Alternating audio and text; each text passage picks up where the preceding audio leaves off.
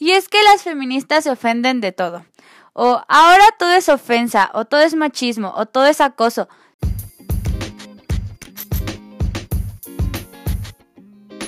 Feminismo Inexperto es un podcast para hacer de una plática necesaria algo sencillo y digerible. Bienvenidas. Hola, espero estén bien cumpliendo sus propósitos de año nuevo y si no, que más da? Cualquier día se puede empezar de nuevo.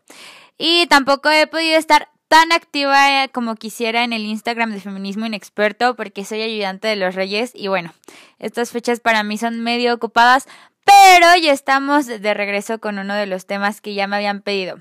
¿Cómo empezar la deconstrucción? Y bueno, primero quiero decir que esto es totalmente el cómo yo viví mis inicios en el feminismo. No es algo de ley, como ya les había dicho, y siempre lo voy a repetir. Todas estamos en constante deconstrucción. Y lo que yo aquí les digo no es ley ni lo tienen que seguir de a fuerzas, pero de verdad espero que a alguien le sirva. Ahora sí, vamos a empezar de, con el primer paso que es súper, súper de base. Investigar. Es súper importante empezar a investigar y a lo mejor no leerte un libro de 500 páginas de teoría feminista o meterte de lleno a tratar de entender lo que es el feminismo radical, porque va a haber cosas que no vas a comprender, términos que te van a aburrir complicadísimo y luego vas a terminar diciendo, no, mejor no, gracias. Que claro, si te quieres aventar el libro está súper bien. En mi caso, mi manera de aprender es de forma auditiva, visual. Entonces se me facilitó más informarme por medio de amigas, páginas de Facebook y no me vayan a criticar o a sacrificar por... Es que, Júpiter, tienes que leerte libros de mil páginas sobre teoría feminista porque si no, no eres feminista. Pues no. O sea, no, no me vayan a confundir o decirme, pero ¿cómo puedes tener un podcast sobre feminismo y no has leído ningún libro sobre el tema? Ajá. Sí he leído, pero no fue así como empecé. Y la verdad, una súper ventaja que tienen las niñas, adolescentes y en general mujeres que quieren iniciarse en el feminismo en este tiempo es que hay muchísima información súper digerible en todos lados. Páginas de Facebook, Instagram, blogs de internet, podcasts, videos de YouTube, hasta TikToks. De verdad, te metes y buscas la palabra feminismo en TikTok y te va a salir información. Lo mismo en Pinterest. No sé, la información ahorita sobra.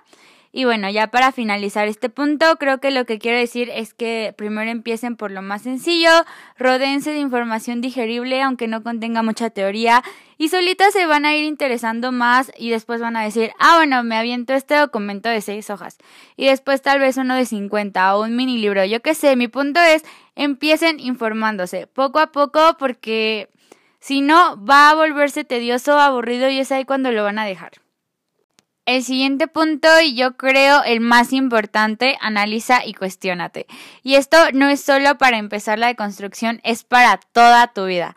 Creo que esto es lo más doloroso en el feminismo porque al mismo tiempo de que vas investigando sobre el tema, te vas cuestionando y lo vas relacionando con tu vida diaria. Y te vas a dar cuenta de cosas que están mal, que antes no notabas que lo estaban, tantas actitudes tuyas que antes tenías que ahora te van a dar hasta pena de igualmente de gente a tu alrededor. Yo creo que todas hemos escuchado la famosa frase de y es que las feministas se ofenden de todo. O ahora todo es ofensa, o todo es machismo, o todo es acoso.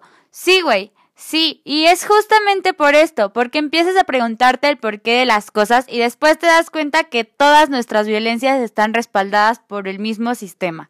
Algo tan simple como el por qué de chiquita te regalaban mini cocinitas, el sistema te está educando y diciendo, ah, eres niña, ten para que desde ahora sepas cocinar y ten un bebé porque todas quieren ser mamás. ¿Y por qué pasa esto? Porque históricamente las mujeres siempre en la casa y los hombres en el trabajo.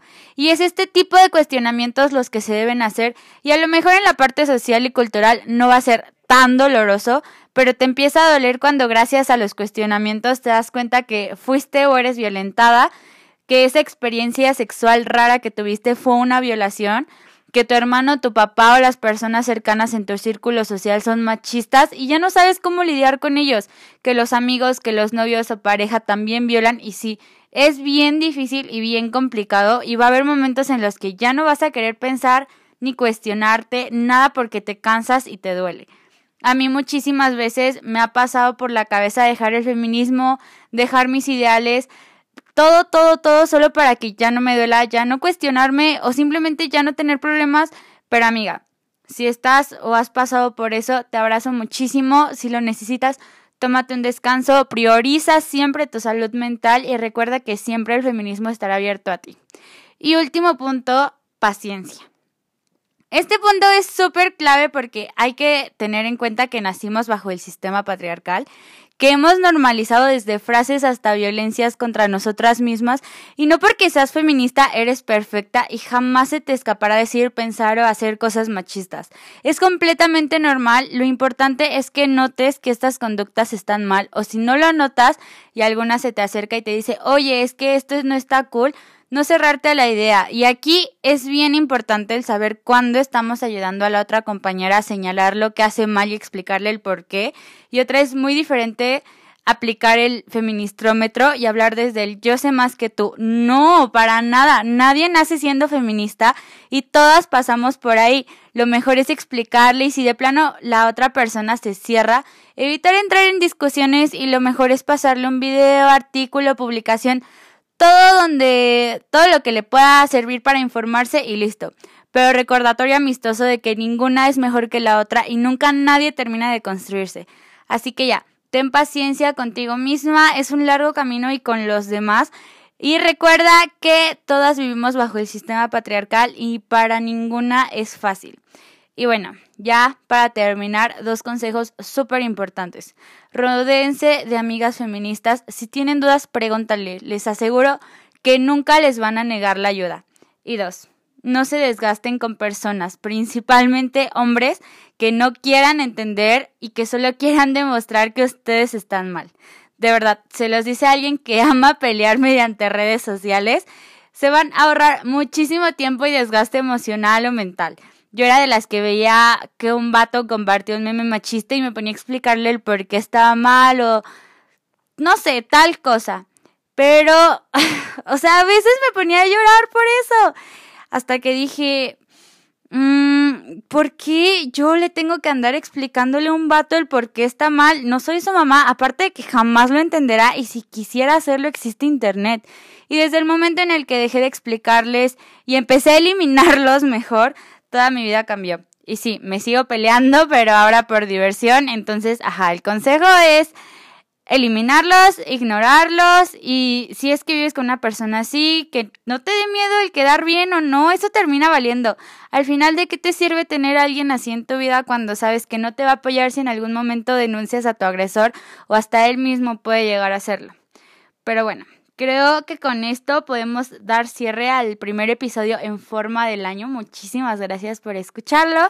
Vayan a seguirme a mi Instagram, estoy como Feminismo Inexperto. Allá pueden dejarme sus dudas y recomendaciones.